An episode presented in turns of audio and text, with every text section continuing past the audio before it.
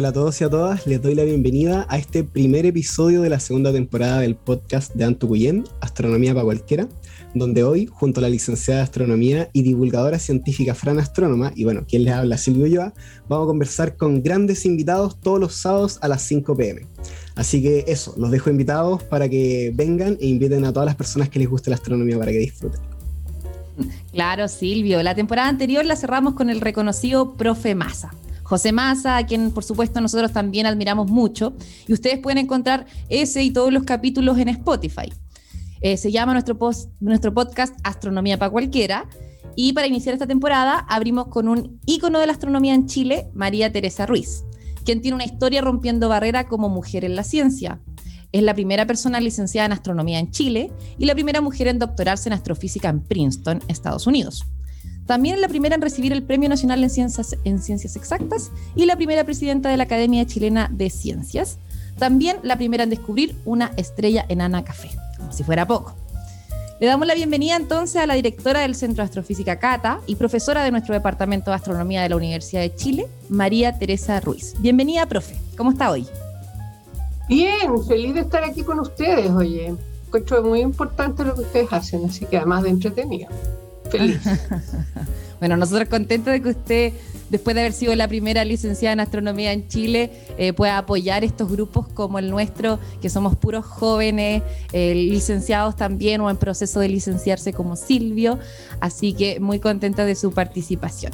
Bueno, eh, nosotros queremos hacer en estos podcasts entrevistas, entonces vamos con nuestra primera pregunta. Profesora, usted ha sido parte de diversos consejos directores, incluidos Alma, Gemini, Aura, y también en su libro Hijo de las Estrellas nos relata sobre los observatorios en Chile. ¿Por qué la astronomía es fundamental para el desarrollo y el futuro de nuestro territorio nacional? Bueno, yo creo que la astronomía es una, es una ciencia que usa y estimula el desarrollo tecnológico. Bueno, es como la, la, explicación más, más fácil de dar, o no sé, a lo mejor la más difícil. No sé.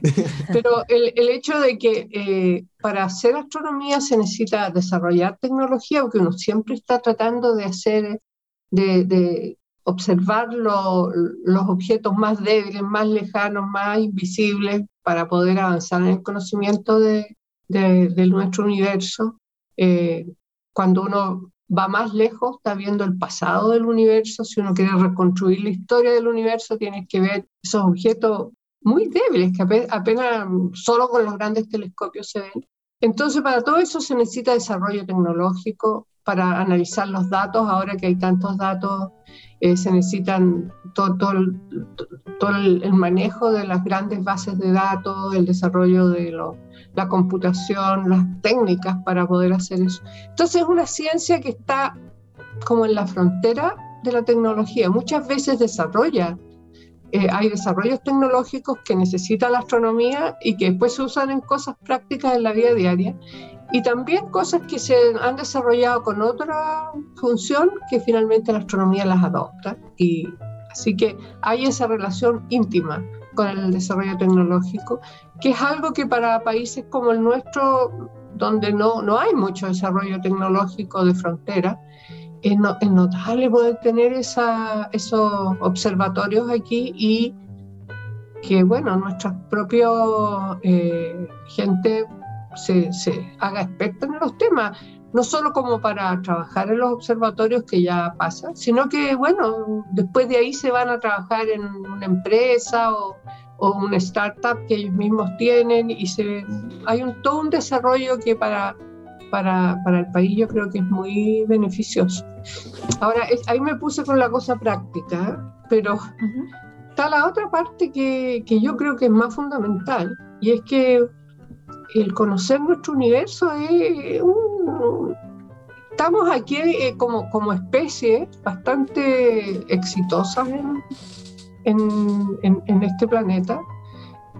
Gracias a que hemos hecho esfuerzos de, con nuestra imaginación, nuestra inteligencia, porque no poquito es lo que podemos salir de la Tierra, pero nada más que con nuestra inteligencia y estrujando a la pobre, no, a la luz que le hemos sacado, pero Ah, hasta la última gota de información que nos puede no traer. tiene el Señor. escapatoria. ¿Ah?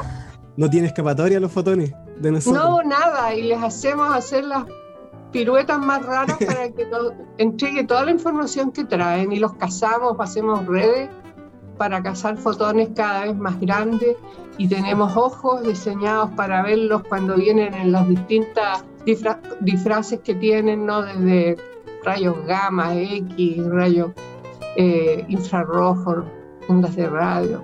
Qué bonita los metáfora. emiten todo. Así que ahí estamos, eh, y eso, eso eh, pienso yo que es un, un aporte que hace Chile a toda la humanidad, ¿no? Al, tener eh, sitios como, como los donde están los observatorios, que son sitios únicos en el mundo, cuidarlos. Pucha, eso es una- una- un tema bien candente hoy en día porque a medida que crecen las ciudades hay más iluminación. Y cuando digo cuidarlo es que ojalá que se mantengan oscuritos como están ahora, por eso que eran Sí. lugares tan, tan preciados, ¿no? Eh, pero yo creo que el aporte que hace los observatorios en Chile es notable. Y yo lo veo en ustedes, pues chiquillos, y cuando yo, yo, yo fui la primera que me licencié en astronomía y casi no habían astrónomos, entonces eh, José Massa era mi, mi compañero de curso y éramos dos y, o tres y eso era, y muchos Qué de ellos intenso. podían hacer otra cosa. Qué intenso ser tan poquito. Sí, Eh, ha sí. harto eso. éramos muy poquitos y te digo, teníamos, cuando pedíamos tiempo de telescopio, que no sé si ustedes están metidos en esa onda ahora, pero uno pide Sí. tiempo de telescopio y si te dan dos noches, bueno, ahora como hay mucho service observing, a veces te dan cuatro horas ¿ah? o dos horas para, lo que, Sí, para el objeto que tú de verdad quieres observar. Eh, bueno, cuando estábamos con José, nosotros nos daban tres semanas. Y nos, me acuerdo que a veces íbamos juntos a observar. Estábamos tres semanas arriba del cerro, que era muy divertido porque a veces las noches mejores son las como de mayo, junio, como en esta época, pues son largas. Entonces uno Sí. puede hacer muchas cosas. Pero después de tres semanas te juro que tú rezas por una nube. O sea, por favor que venga una nube para poder, para poder irme a dormir. Ah, Eh, yo estaba ahí. sí. Ah, no, Ojalá al que principio no se- uno está así ansioso, por favor, que no amanezca todavía, que por Que favor. pase el sol- algo, que pase algo Claro. distinto. Pero después ya no, pues después ya de tres semanas ya no, no te da más el pellejo, porque en realidad hay que dormir de día. Yo nunca he dormido muy bien de día, a pesar que estaba oscuro y todo, pero dormía cuatro horas, cinco horas. Y uno joven puede aguantar dormir cinco horas durante una semana, Sí. cuatro. pero ya la segunda más o menos nomás. Y a la tercera ya. Bueno, y si, y si te llegaba a tocar días, como nos tocó varias veces con José, nos reíamos, eh, nublado. Entonces uno se juntaba ahí en el telescopio a tomar cafecito y a comer el sanguichito y comíamos cereal ah, y nos hacíamos ah, uno- uno- unos aliados al horno, porque uno tiene que mantenerse despierto toda la noche sin Sí, hacer nada, porque en esa época no habían computadores como hay ahora. Pero Entonces una no, duda, no- no teníamos internet, nada. una duda, en ese tiempo, o, o al menos en esa, en esa visita, ¿en qué espectro miraban? ¿Qué, qué frecuencia? O sea, ¿era en el óptico? Ah, ya, ya. Óptico. Al ¿Y principio, eso era Tololo? Tololo. Tololo. Tololo fue mi, mi, mi jardín infantil en eso. Ah, Me, la- me los imagino muy jovencitos a los dos. Profe, eh, estos observatorios, la mayoría de ellos son principalmente extranjeros. Y usted habla de que es muy importante para nuestro desarrollo como país. ¿Hay alguna propuesta, pensando en que cada vez somos más y como dice usted, ya los, los tiempos de observación no son lo mismo que antes? eh, ¿Piensa usted que deberíamos desarrollar observatorios chilenos o involucrarnos más? ¿Sería eso un aporte para nuestro país? Son dos cosas distintas. Yo creo que, bueno, primero yo creo que el tiempo que de telescopio que tenemos disponible con, con los cientos de astrónomos que hay ahora no, no está mala. O sea, todavía estamos mejor que, que un señor de Alemania o un astrónomo de Estados Unidos. Sí. Todavía tenemos más acceso. Eh, por otro lado, yo creo que involucrarse más, sí, porque como digo, ahí uno mm, tiene, tiene, la posibilidad de diseñar instrumentos, diseñar cosas, participar en esta aventura del conocimiento. Desarrollar nosotros, tú sabes lo caro que es de estos instrumentos. Para que sea competitivo, en realidad son instrumentos sumamente caros. Em, no sé si podemos justificar para un país como Chile el que nos pongamos a invertir cantidades así realmente monstruosas en tener nuestro propio observatorio. Y una cosa es tener una cúpula, otra cosa es tener un telescopio, otra cosa es hacer toda la electrónica y, los detectores que a lo mejor durante seis meses estamos en, una, en un plano más o menos competitivo. Pero estos observatorios están siendo puestos al día, como bien dice, permanentemente. Entonces inventan un nuevo detector para ver no sé qué cosa y que a lo mejor lo desarrollaron en Estados Unidos y que es algo, incluso, por ejemplo, los primeros detectores infrarrojos eh, eran, no podían ser usados por gente de cualquier nacionalidad porque eran desarrollados para, no para mirar para el cielo, sino para mirar para el suelo. Entonces, no, los traían acá con ciertos permisos, pero es tecnología que no está liberada. Entonces, estos observatorios tienen la mejor tecnología que existe y nosotros la podemos usar. Pero yo, yo me imagino el observatorio chileno, no, quiero ser... Eh, muy... Creo que está en la, en la, mente esa idea que tiene y que va a decir. todos pensamos no ni decirla, pero sí, no, pegar todo con un scotch así y... Sí. Y, bueno, y que poco, a poco tiempo va a quedar obsoleto y resulta que los fondos para operarlo ya no están porque alguien cambió de opinión y ya no quiere darlos y, y, eso. y, en el fondo puede ser un poco más complicado como y quedar tirados, pues, o sea, va a terminar siendo una, un galpón.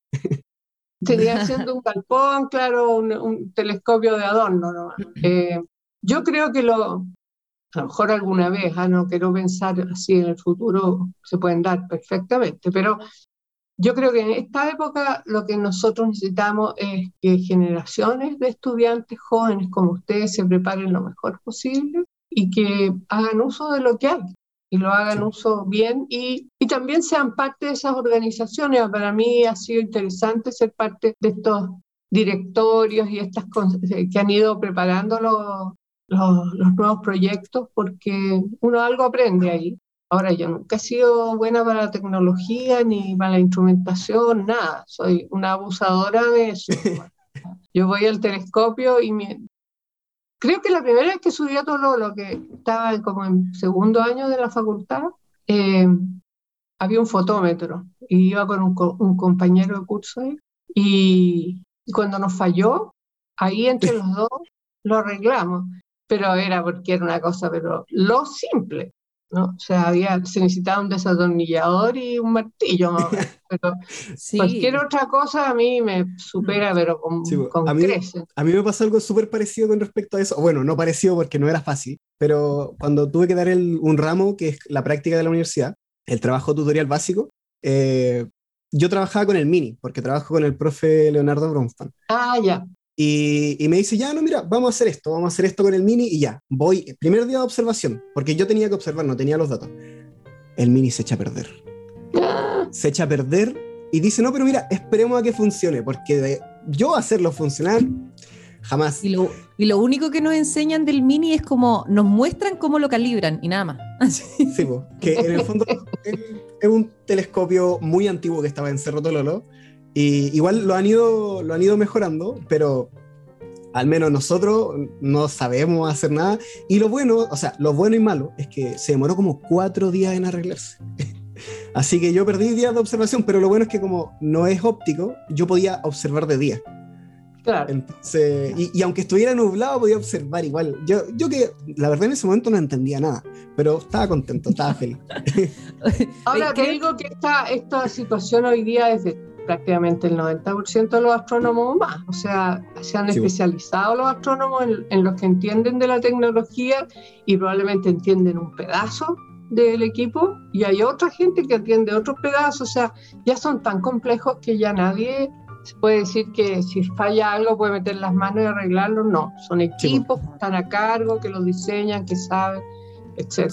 Ahora con el Mini, déjame contarte que yo en el año 80, no, 79, eh, tenía un nombramiento súper entretenido. Estaba seis meses en Chile y seis meses en Nueva York. Entonces, eh, ahí eh, tenía una especie de postdoctorado, de, era un, trabajando con Pat Deus, que es el que hizo ese mini que está ahí, claro, lo trajeron de Nueva York. Había un, clon de ese en, el, en la, azotea de la, de la Universidad de Columbia. Y bueno, la idea era que yo trabajara con ese instrumento porque este hombre quería traer uno para el hemisferio sur.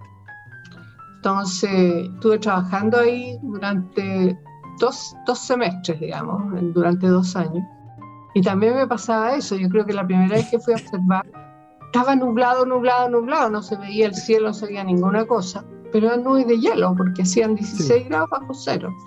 Y ni un problema, se podía observar tranquilamente. Así que ahora no fue lo más agradable porque me daban unas horas para observar que eran como a, hasta las 12 de la noche, ponle tú de las 8 a las 12, y volver desde, yo vivía en el village, y volver desde, desde la Columbia, en el metro, en el subway. Con ese frío, con ese frío. No, que hace frío era lo de menos, la cantidad de locos y cosas raras que uno veía en el metro ahí a esa hora. Claro, puro bajar a la estación era terrorífica, ¿no? Ofrecían puras cosas para ver estrellas por ahí. No, yo, mira, me defendí muchas veces con el castellano, porque parece que la mafia latina, pues... soy latina. Soy de ustedes, soy de ustedes. No, soy blanquita, soy latina. claro. No, y, también el truco de hacerme la loca, porque al principio yo iba y como uno hace aquí, que uno se levanta en la mañana y se peina un poco y sale. Eh, resulta que tú te sentís, varias veces me molestaban en el metro. Sentaban al lado y empezaban a tirar el pelo, cosas. Eh, hasta que descubrí que la manera de protegerse, y yo creo que capaz que todos los locos que andaban ahí hacían lo mismo, era hacerse la loca. Entonces ponerse a hablar sola en voz alta, así, ¡ah! y entonces la gente se te corre. Nadie se acerca y tenía un asiento todo para ti y, llega a salvo al otro lado. Pero, o sea, se defendió del acoso así, en base a demencia. a la demencia, a la demencia. Hablándole en chileno, quedarían locos, quedarían locos, porque ya sí, son latinos y pueden entender el español, pero el chileno es distinto. Ahí se asustan. Cruzan la calle. Cruzan ellos la calle. Sí, sí, sí, cruzan la calle de todas maneras. era, fue fue una estrategia de sobrevivencia que uno tiene que desarrollar en, los ambientes. Pero ahí ya entonces trajeron el, el, mini para acá, para Chile, y querían que yo me hiciera cargo de eso. Y le dije, no, no, si yo soy astrónoma óptica, yo no, de, de esto no. Eh, ¿Por qué no lo traté de poner en contacto con Jorge May, que era el que estaba ahí a cargo de radioastronomía y que era estupendo? y como no lo conocían, como que no confiaban en él. Entonces Jorge fue para allá, le dije, oye, ven, porque puede ser interesante eh, partir con radioastronomía allá en Chile. No teníamos las grandes ventajas que teníamos para la astronomía óptica, entonces era un poco más complejo el, el traerlo, pero después se demostró que era importantísimo porque así después llegamos a Alma, ¿no? Bueno, en, esta misma línea y retomando un poco lo que ya estábamos hablando, eh, las condiciones geniales que tiene el norte de nuestro país, únicas en el mundo, eh, nos tienen como una capital de la astronomía. Esto sí, como comenta usted, le da trabajo a personas que se hacen cargo de la parte más técnica y en ese sentido muchos ingenieros chilenos pueden trabajar en el norte de nuestro país. Eh, y usted que fue la primera en obtener el título de licenciada y que desde ahí ha estado inspirando a generaciones.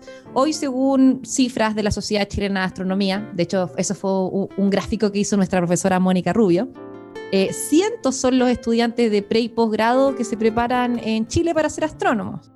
Eh, ¿Cómo ve usted esta situación? ¿Estamos preparados para darle trabajo a estos astrónomos? Eh, ¿Se espera que estos astrónomos se vayan afuera? ¿Qué se espera de todos estos cientos de estudiantes? ¿Qué, podríamos hacer al respecto? ¿Qué piensa usted de que seamos tantos ahorita y cómo ha ido cambiando eso en los últimos 25 años? Yo encuentro estupendo. O sea, yo creo que desgraciadamente acá es pocas son las veces que, que se desarrollan grupos que haya un rector de una universidad o algo así, o incluso alguna vez con José peleamos por tener un Instituto Nacional de Astrofísica, como hay en, en muchas partes del mundo que tienen ventajas como para hacer observaciones, que tienen cientos de astrónomos contratados, digamos. Una universidad imposible que llegue a eso. Entonces, lo que tenemos que hacer es que en varias universidades haya, lo cual tiene también su lado bueno, porque yo creo que como hacer astronomía, nuestros laboratorios son eso y son laboratorios de primer nivel del mundo y son, entre comillas, gratis, porque nosotros tenemos que competir con nuestras ideas y si la idea es buena, ahí estamos. Eh, entonces, yo creo que la astronomía en Chile se puede desarrollar a muy buen nivel. Por un tiempo había un tapón que eran las bibliotecas, porque tener una buena biblioteca era pero fundamental para saber qué es lo que está haciendo el resto del mundo en esto. Pero ahora con Internet y todas las bibliotecas casi han pasado a estar obsoletas y, se pueden desarrollar eh, grupos de excelencia en esta área en otras partes, ¿no? Y así fue surgiendo los grupos en, que no son de Santiago incluso. Me acuerdo yo estaba observando en el 4 metros de Tololo, en las tardes estaba viendo los datos de la noche anterior y apareció eh, Mark Phillips, que trabajaba ahí, con un señor y su señora. Eran una pareja resultó que era el rector de la Universidad de Concepción. Y nos pusimos a conversar ahí y yo le decía, oiga, haga un grupo de astronomía ahí en su universidad, le decía yo, es grito y plata, grito y plata, porque usted le compra una silla, le decía yo, un computador y, y le paga un, sueldo bueno. Y con eso ya va a tener gente que está trabajando en la frontera del conocimiento. Y no contrate a uno, por favor, porque se muere de pena. O sea, ese hombre podría o mujer puede ser premio Nobel, pero igual no puede estar sola. Necesita ser un grupo menos de unos tres y que de ahí, qué sé yo, puedan traer un postdoc. Y de repente, como a menos de, un año, vi que habían avisos para contratar los primeros astrónomos y, y, bueno, Concepción se ha transformado en un, en un grupo súper fuerte. Sí, definitivamente. Que ha formado excelentes estudiantes astrónomos ya, eh, y que al principio con, con, un poco rechazo de, yo diría, de a lo mejor de resentimiento de las otras áreas que ahí se desarrollaban, porque como que los astrónomos tenían más ventaja. Y sí, pero eso ayuda a, también a tirar hacia arriba el nivel de todas las otras áreas, porque si eh, antes tú te publicabas un paper al año y con eso te eras como ya lo máximo, bueno, resulta que los astrónomos publican cinco eh, empiezas a cambiar los, la mentalidad. estándares. Eh, es una competitividad sana al fondo.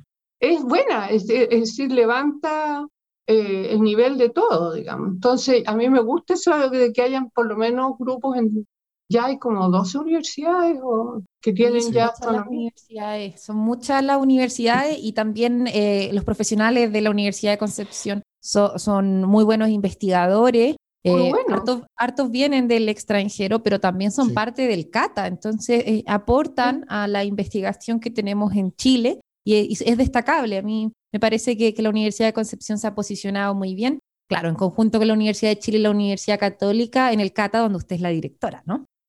Pero no, sí, pero independientes son muy buenos, ellos son muy buenos. Eh, no, yo creo que esta ciencia, porque yo no sé cómo estará ahora, pero alguna vez hice una estadística hace unos años ya, cuando éramos como 100, y me di cuenta que más de la mitad eran personas que, astrónomos chilenos en el sentido de que trabajan en instituciones chilenas y, están aportando desde allí, pero que no tienen pasaporte chileno. Eran alemanes, polacos, franceses, argentinos, brasileños, peruanos. Eh, tenemos las Naciones Unidas, ruso, rumano, o sea, búlgaro, uruguayo, o sea, tenemos la España, España también, eh, las Naciones Unidas completas. Y, y, hacemos, una de las áreas en que hacemos, como decía yo, fuga de cerebro negativa. Porque, ¿Cómo, es eso? No entendí yo tampoco. la fuga de cerebro, que nuestros cabros buenos, así los buenos profesionales Ah, se van van pa' a otros afuera. países. Nosotros aquí Ah, estamos trayendo de otros países gente muy buena, ¿no? Que Sí, se da cuenta que en Chile eh, pueden desarrollar su ciencia al mejor nivel y, y se deciden venir a trabajar acá. Te digo que años atrás, cuando yo recién empecé, queríamos contratar a una, un astrónomo y poníamos un aviso así internacional y todo, y nos llegaban, sé, uno, uno- uno- un- unos, unos señores de, de China, por ejemplo, que trabajaban en Panamá haciendo no sé qué cosa, y, y esos eran los candidatos. Y ahora tenemos, cuando hacemos un concurso, tenemos gente de Estados Unidos, de Francia, de Alemania y de Chile y de todas partes, y es súper competitivo. ¿sí? La, Sí. la gente que viene son... Y tenemos que pelearnos con, cuando se hacen las ofertas, pelearnos con ofertas que le hacen universidades de primer nivel en el mundo a esos candidatos. O como por ejemplo ahora mismo, eh, yo estoy en este, en este momento estoy dando un ramo de magíster y hay alumnos, no sé, de la India, que ellos están en la India y están viendo nuestras clases con nosotros. O sea, eh, antes ya sí, eh, el viaje era como lo más difícil, pero la tecnología estaba para llegar. Pero ahora la Claro. tecnología hace que puedan desde sus casas, en India, en cualquier parte del mundo. Importantísima la televida, pues yo estuve hace un par de semanas en un congreso de la, eh, de la IAU, de la Unión Astronómica Internacional, y claro, pues estábamos conectados de todas partes del mundo, tenían distintos Obvio. horarios, era maravilloso. Oye, incluso, yo, yo no sé si se volvió a hacer, pero el James Jenkins inventó hace unos años las nacionalidades, de, el Día de las Nacionalidades de Calán. No sé si ustedes, yo creo que ustedes no están ahí. No, no, Y- La verdad, este me parece no. maravilloso. Juntamos 30 distintas nacionalidades. Debo decir que una, una chiquilla que era de, de California encontró que ella no era la misma nacionalidad que uno que era de Ohio. Así que había un poco de trampa. Y uno que era catalán, poco se consideró que era español y había otro de otra parte de España. Pero habían de Indonesia, había gente de, de Pakistán, que fue el único que le dio gracias a Dios antes de poder empezar a presentar su cosa, lo cual fue raro porque era bien en chunga. y, y la idea era juntarnos ahí, que contaran algo de su país, de dónde venían, y que llevaran algo de comer o de tomar que fuera típico. ¡Oh, qué maravilla! Eh, entonces, bueno, el Jenkins ahí se llevó uno- una, una- una- unas bebidas alcohólicas y una, unas comidas rarísimas que yo creo que solo él se las podía comer.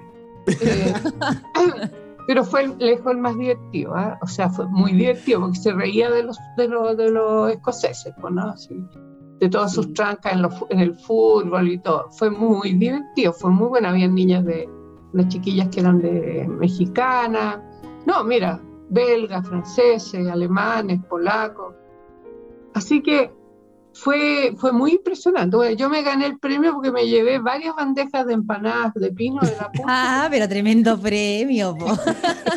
bueno, ahí para, nuestro- para, para nuestros auditores, James Jenkins es el, direct- es el director del programa de posgrado en el Observatorio Astronómico Nacional, Cerro Calán. astrónomo. Es una- bueno, tremendo astrónomo, claramente. Sí. Él también resalta su cultura de escocés. Hace poquito subió en redes sociales una foto ahí celebrando fútbol vestido de escocés. y también Sí, él ¿no? es un tremendo cazador de planetas. Sí, Eh, ha, ha hecho harta prensa por eso. Y también fue mi profe guía mientras que estuve en el Ah, no te puedo creer. O no, él es una persona muy, Muy simpático, muy simpático. Sí, yo muy lo valoro, simpático. lo valoro mucho porque eh, él me dijo cuando terminé el pregrado, así como, Francisca, qué buena tu investigación, en dos años sacamos un paper. Yo dije, me están invitando al magíster. po". y le dije, profe, pero es que usted sabe, a mí me gusta la comunicación y quiero dedicarme a eso. Y él fue súper comprensivo, eh, me felicitó, él estaba contento, me había visto exponiendo en inglés, confiaba mucho en mí. Así que al año siguiente ya empezamos a coincidir en paneles y, y lo veo súper orgulloso. Espero que le haya servido lo que pude aportar a su investigación, pero definitivamente yo no seguí con la academia, sino que con las comunicaciones. Y eh, eh, me pone muy contenta que él haya sido comprensivo y, y me haya como apoyado con esto. Así que genial. eso es lo que tienen que hacer los profes. Sí, No, no forzar a los chiquillos a hacer cosas que a lo mejor no es su, no es su camino, digamos. Y eso es un poco también lo que, respuesta a lo que pensaban ustedes, tanta gente haciendo astronomía.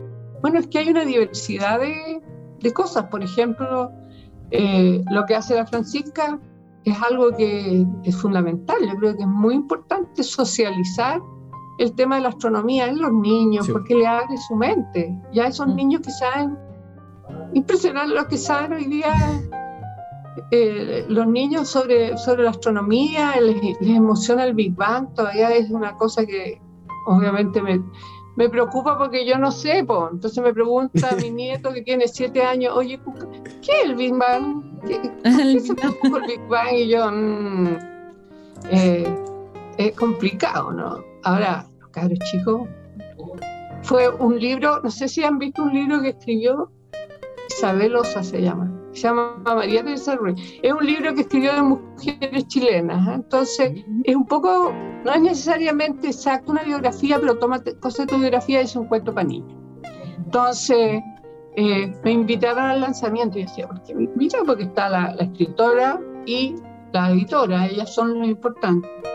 Y eran puros niños chicos aquí en una biblioteca viva esa de, de la comuna. Y y resulta que voy, eh, ¿cómo se llama? Eh, cuando terminó la, la, reunión, ahí me enteré, era la única viva de las mujeres estas que habían, le habían hecho biografía. Eh, pero los niños chicos querían... Chale, y era profe. Tita se paraba con cara inteligente y me dice, ¿cómo se genera? Eh, ¿Cuál es el origen de la fuerza de gravedad? Porque habíamos estado hablando en aprietos, en los peores aprietos de la vida. y eso sí Puta, le dije yo, ¿sabes? Yo creo que vas a tener que crecer rápido y transformarte en físico, en astrónomo y, tratar de responder esa pregunta porque me temo que yo no la sé y no, no creo que nadie por ahora tenga una clave muy... Y, después, había unos más de, y había un cabro chico que era un niñito que está, a, diferencia de ella, estaba como tirada la guata en el suelo, que me quería preguntar algo también chiquitito. Y le pasé el micrófono y me dice, ¿y en el universo? Pues estaba contándole yo que yo pensaba que podía haber vida en el universo, pero que todavía no la habíamos visto. Me dice, ¿y hay caca en el universo? Entonces todos los adultos, por ejemplo, todos, oh, jaja, están los papás ahí de los niños, me imagino. Yo digo, oye, qué buena pregunta. Porque en realidad, si hay vida, hay caca, seguro. Y, lo más probable es que lo primero que veamos sea la caca, porque la, no, no, el, producto de la actividad biológica es lo que uno más fácil de detectar, digamos. ¿eh? Entonces, los, los, niños chicos me encantan porque tienen esa frescura para sus preguntas y son las más difíciles. ¿eh? Sí. sí. O sea, bueno, en general, cuando me hacen preguntas los grandes, las puedo responder, los chicos no debe, haber, debe haber caca de astronauta también en el espacio, ¿no? bueno, espero que la traigan de vuelta, que no la dejen volando. es que hacen, las hacen volar como la, eh, eh, como la lata entero, entera, así como el desecho completo. No, no, no la liberan al espacio en forma de caca. Que el sol con, con, su actividad, que estaba escribiendo un libro sobre el sol, con la actividad solar esa que tiene de repente, eh, con, la, con las, ¿cómo se llama? Las emisiones de plasma del sol y qué sé yo. Llamaradas Toda solares. actividad calienta la ionósfera cuando son fuertes y la ionósfera se infla y eso hace que algunos de los satélites y de las cosas que están en órbitas no muy altas eh, entren a la ionósfera y empiezan a tener más roce y empiezan a perder energía, lo que le pasó al Skylab y que finalmente se cayó como varios décadas antes de que se debería haber caído. Así que, ¿te imaginas que se me empiezan a caer tarros de caca aquí? lluvia de caca, lluvia de caca. Sí, qué atroz. Aunque sea astronauta, igual. bueno, yo uso, uso ese concepto que dice usted, donde hay vida y caca, porque como tengo ni trabajo con niños muy chicos, eh, es difícil hablar quizás de la palabra metabolismo, o cosas así con ellos. Entonces igual es muy divertido. Los hago reír un poquito cuando les digo que las formas de vida tienen que hacer caca. Sí. claro. ¿Eh? Oiga, profe, ahora que estamos hablando, por ejemplo, con lo de los libros que estaba explicando, eh, usted ha sido galardonada con diversos premios importantísimos, entre los cuales destaca el Premio Nacional de Ciencia Exacta Y este premio lo han recibido otros colegas suyos de la Universidad de Chile, muy destacados por cierto, en sus respectivas áreas, incluyendo a su esposo, Fernando Lund. Y usted fue, si no hasta el 2019, la única mujer en recibirlo. Bien. Para usted, ¿este premio es el más importante? ¿Destaca algún otro premio? Eh, ¿Cómo se siente con respecto a, a esto?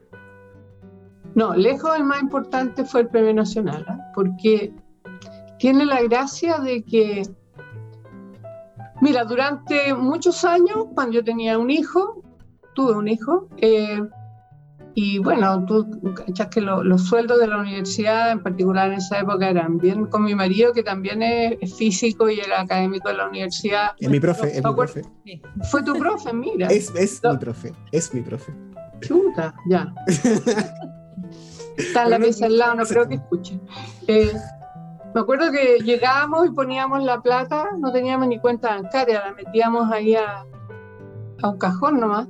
Y de ahí íbamos sacando para pagar el arriendo, pagar la comida y se nos acababa a fin de mes, digamos. Entonces, a mí me empezaba a dar de repente la preocupación de que si le pasaba algo a mi hijo, porque eso era algo que me interesaba. Nosotros como que yo sentía que éramos jóvenes y éramos como inmortales, pero si le pasaba algo a mi hijo, yo no iba a tener la capacidad de responder, digamos, en el sentido de que estaba en la, en la salud pública, no tenía la posibilidad de, de a lo mejor buscar otra, otros tratamientos, no sé. Me, me preocupaba yo decía, ¿hasta qué punto esto de haberme dedicado a la astronomía fue darme un gustito?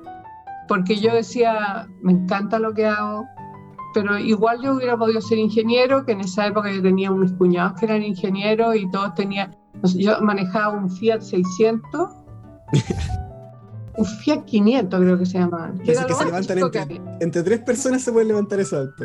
Exactamente, y uno se lo pone, no entra al auto. ¿eh? De hecho, como nosotros somos más o menos altos, yo, era- eh, yo echaba mi asiento para atrás y atrás no podía ir nadie, eran paquetes. ¿no? Bueno, eh, y yo veía que los que estaban en ingeniería tenían sus buenos autos, empezaron a comprar casas y todo, y, nosotros ahí seguíamos, eh, como te digo, viviendo en, en- una situación distinta. Debo decir que no me quejo, no lo pasábamos mal, ni pasábamos hambre, ni nada, pero la duda me daba igual.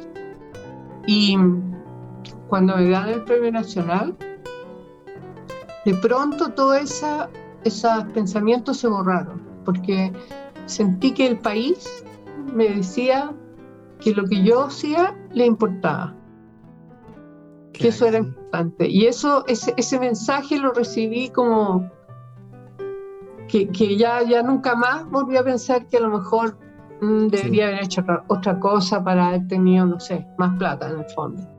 Eh, eh, incluso cuando llegué a mi, cuando me dieron el premio nacional, me acuerdo patente que había estado como calentando una comida en algo en, en la cocina y estaba mi hijo al lado. Mi hijo había tenido en esa época unos 14 años, no sé, 15. Y me dice, oye, yo sabía que tú eras bueno en lo que hacías, pero nunca tanto, me dijo, como papel principal. No, pero me lo decía como piropo, te fijas como Ah, ya. ¿Ah? Y eso, eso fue como el mejor piropo para mí, ¿no? Que, que tu hijo reconozca tu... Sí, Es una cosa que fue como... No, ese premio tuvo muchas cosas muy, muy positivas, digamos, ¿no? De, de sentir que, como te digo, de que, de que lo que yo había hecho, porque sí hay, hay, cuando te dicen te sacrificaste mucho, me carga la palabra sacrificarse, porque uno lo hace uno voluntariamente y lo hace Sí. porque lo disfruta de alguna manera, digamos, o sea, a lo mejor hoy día estoy a dieta y no como porque estoy pensando que después voy a estar regia, digamos, flaca y, y me va a quedar mejor la ropa. Eh, es- es- son son esas cosas, ¿no? El, el- el- el Sí. hacer eh, un sacrificio hoy para después disfrutar algo mañana. Y, y me acuerdo cuando mi hijo era bebé y yo lo dejaba acá en Santiago y Fernando se lo llevaba a la sala cuna de la facultad, que había una sala cuna, donde iban todos los hijos de los idea. empleados y de Y los... nietitos de Bello. Exacto. Pero esa vez, en esa época era mucho más democrático en ese sentido, porque iban los empleados de los funcionarios. de todo. No solo los académicos, entiendo. No solo los académicos, y, y, yo creo que tal vez estudiantes también. Así que, y él se iba en la mañana con su papá y volvía en la tarde con, con él eh, y se tenía que preocupar de todo. Y yo a veces estaba, como te digo, dos semanas fuera ya en el, en el observatorio observando. Sí, yo, yo no podía dejar de pensar en mi hijo en todo, en todo momento. bueno, eso es una limitante, muchas veces eso es una limitante en las carreras de las mujeres, así que se agradece mucho que ustedes como pareja de académicos se hayan podido apoyar mucho. Eh, eso lo vemos todavía en el departamento de astronomía, tenemos dos profesores ahí que tienen una hija muy chiquitita y entre ellos, incluso con el teletrabajo, se reparten ahí entre los dos astrónomos secos que son eh, los tiempos de cuidado. Eh, Estamos llegando ya al final de la entrevista, se nos pasó el tiempo, pero que volando y hace rato. ya yo seguiría conversando hora y hora. Aquí. Y no, por supuesto, cómo no. Eh, pero, profe, nos gustaría ver si es que usted, bueno, ya hablamos un poquito de sus premios, yo me recuerdo muy bien el premio L'Oreal, pienso que todavía se le reconoce harto en el país, la vemos harto, por ejemplo, en la televisión, la gente la reconoce, usted sigue inspirando a generaciones, yo he participado de todos estos conversatorios eh, de mujeres donde uno les pregunta quién las inspiró, incluso yo en alguna vez momento, algún momento lo dije, María Teresa Ruiz, por supuesto, con su descubrimiento de las enanas café. Así que, profe, le dejamos un momentito para que usted dé sus palabras finales, si es que tiene un mensaje para las nuevas generaciones o si es que quiere cerrar algún tema que hayamos conversado hoy en la entrevista o algún mensaje para nuestros auditores. Mm que abierta la pregunta. Eh, este es su momento, este es su momento en blanco. Mi momento Mira, yo creo que una, una, una, un mensaje que yo creo que de alguna manera ya lo recibieron, ¿no? porque tengo cualquier cantidad de fan club de niñitas de 6 años que me escriben, así que, oh. o de 13, así que si ahora hay muchos astrónomos, en, en, unos años más van a tener muchas niñitas. A las niñas sobre todo decirle que, que se atrevan, que el ser mujer no es ningún impedimento para llevar a cabo sus sueños, cualquiera sea, cualquiera sea. Y eso me lo decía mi abuela, entonces a mí me quedó, nunca sentí que meterme en un ambiente donde eran puros hombres, que a mí siempre me han gustado los hombres, así que no había ningún problema. También me gustan las chiquillas, o sea, me siento bien en ambos ambientes. Entonces, eh, eh, yo creo que no, no, hay, no hay ninguna cosa que las mujeres no, no puedan hacer por ser mujeres. Ahora, si hay cosas que uno no puede hacer, bueno, uno no es bueno para todo. Yo siempre digo, si yo me hubiera propuesto ser cantante de ópera, yo creo que estaría bien frustrada, porque, no porque sea mujer, sino porque no, tengo las condiciones, ¿te fijas? Entonces hay que tratar lo antes posible de darse cuenta por dónde tiene unos ciertos talentos, digamos. Eso, por favor, los chiquillos empiecen a explorarse a sí mismos y ver para qué cosa se les dan más fáciles, se les dan bien, ¿no? Y tratar de por ahí buscar un nicho donde puedan hacer un aporte importante. Y no necesariamente dejarse guiar por las experiencias familiares, porque hay gente que dice, no sé, También, no vas a estudiar esto porque, porque te, te vaya a morir de hambre en mi caso. Es lo que me decían a mí. Sí. mi papá, mi papá, ¿por qué no estás estudiando ingeniería? Sí. Sí. Todos pensando que íbamos a estudiar ingeniería, pero yo tenía pensado hacerlo como hobby al final de mi vida, así como ya cuando tuviera plata, pero después dije, no, eh, estar trabajando solamente para tener plata, no. Yo quiero trabajar en algo que me guste y, que disfrute. No, no por la plata, o sea, obviamente la plata sirve, sí. Pero, pagar el arriendo. Sí, pero de todos modos, eh, en el fondo uno tiene que disfrutar lo que hace, o si no, no lo va a hacer con gusto. Ahora, y nunca, está, y nunca es tarde para cambiar tampoco. O sea, yo me formé en matemáticas y aquí estoy trabajando en comunicaciones. Sí. No, también hay que buscar la oportunidad, tener siempre las antenas así. Yo estaba, entré a la, a la facultad de ingeniería química, según yo, y de repente arrancándome de una práctica que no me gustó, terminé en Tololo y de ahí me enamoré del universo y porque tenía las antenas ahí ¿no? listas y dispuestas. Así que yo, yo a, las chiquillas les digo que se atrevan, que no, no, hay ningún impedimento, que busquen sus talentos, eso a mujeres, hombres, a todos, que vean por ahí para que no se pierdan mucho. El tiempo apremia, por otro lado, porque a mí me sorprende que hoy día está tan de moda de que salen del colegio y se van a Indonesia, o se van a no sé dónde, a, se toman vacaciones.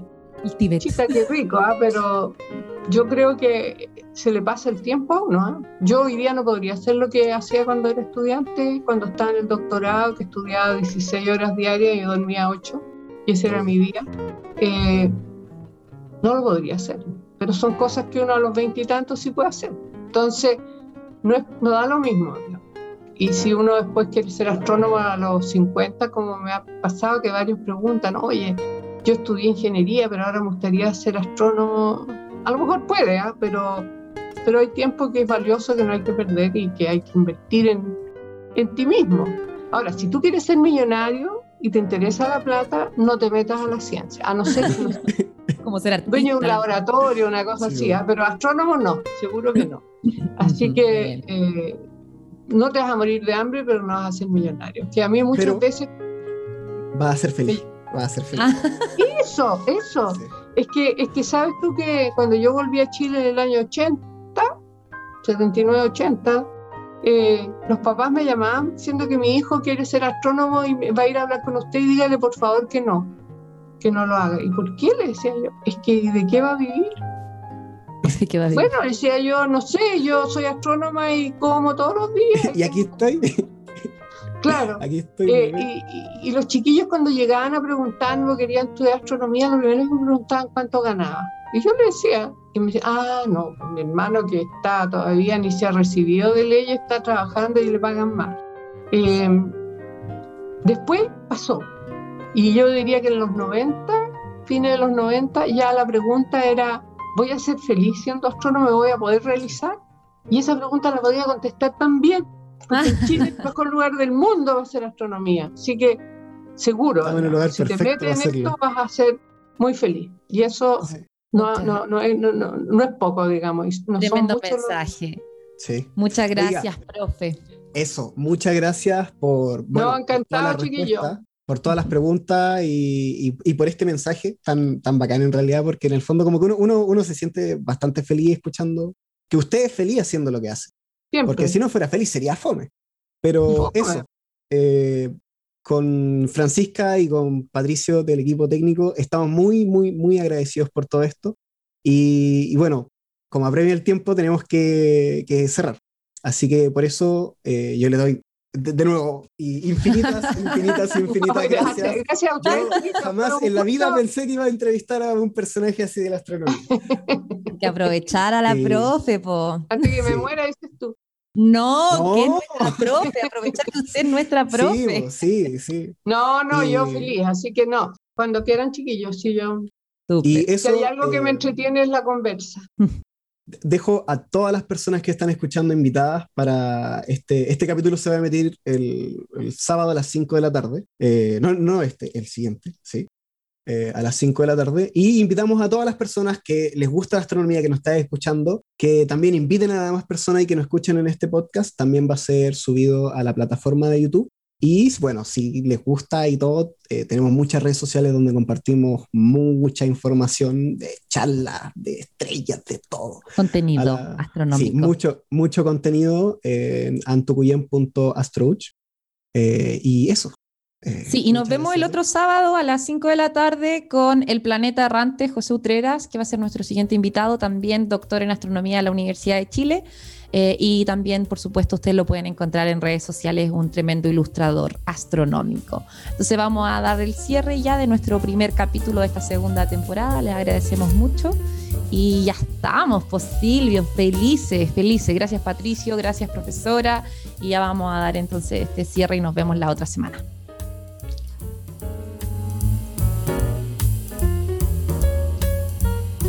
Asumo que cerró. No sé, el pato se va a tener que hacer cargo de eso.